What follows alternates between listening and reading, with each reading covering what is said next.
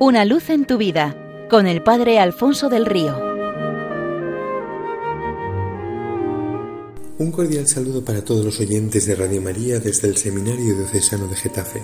Cuentan que el soberbio rey Casimiro decidió dejar un testimonio de su grandeza y de su generosidad levantando una fabulosa catedral en el corazón de la capital y para que el mérito de la construcción fuera solamente suyo, redactó un bando por el cual nadie podía contribuir de ningún modo a la obra, so pena de muerte.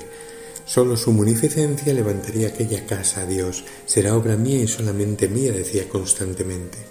El edificio se levantó espléndido y solemne. Los obreros trabajaban a destajo en turnos extenuantes, y también los animales, los bueyes, mulos y caballos utilizados para el transporte de los materiales estaban exhaustos.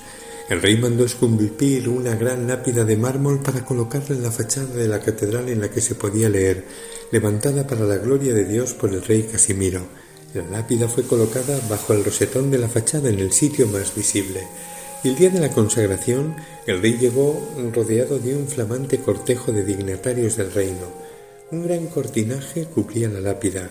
Llegado el momento convenido, estando la plaza llena de gente en presencia del primado y de los obispos de todo el reino, y con el capítulo catedralicio formado en hileras y dispuesto para entonar el Te Deum, el rey hizo ademán de correr el velo que cubría la lápida.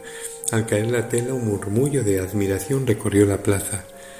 El rey observó sobrecogido que sobre la lápida se podía leer en grandes caracteres de oro, levantada para la gloria de Dios por el rey Casimiro y por Teresa. Al leer aquello montó en cólera y fuera de sí ordenó borrar el nombre de la intrusa, pero no había manera porque cada mañana volvía a aparecer por arte de magia. Harto de esto ordenó buscar a aquella tal Teresa, su guardia pretoriana interrogó a la población y descubrió quién era aquella mujer, y llevaron a su presencia una pobre anciana miserablemente vestida que temblando de miedo confesó ante el rey que una tarde, al volver de mendigar por las calles de la ciudad, vio a los caballos, los mulos y los bueyes de la obra catedralicia muertos de cansancio y sedientos, y conmovida les echó un poco de heno que robó de un pajar cercano y algo de agua de una fuente próxima en un cubo que encontró entre los andamios. Al escuchar el relato de aquella pobre mujer atemorizada, el rey Casimiro comprendió lo soberbio de su pretensión. Era el mismísimo Señor a cuya gloria se había levantado la catedral quien escribía cada día en la lápida de la fachada el nombre de Teresa, una mujer pobre de recursos pero tremendamente rica de corazón, y aquella inscripción aún figura después de más de un milenio en la lápida inaugural para perpetuo recuerdo del hecho.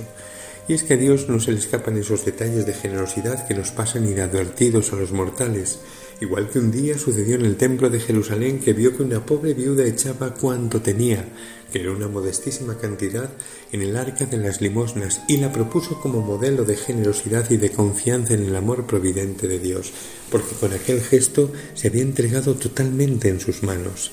También cuentan que una madre y un hijo paseaban por las calles del centro. La madre acababa de comprar al niño un gran pastel en una buena pastelería.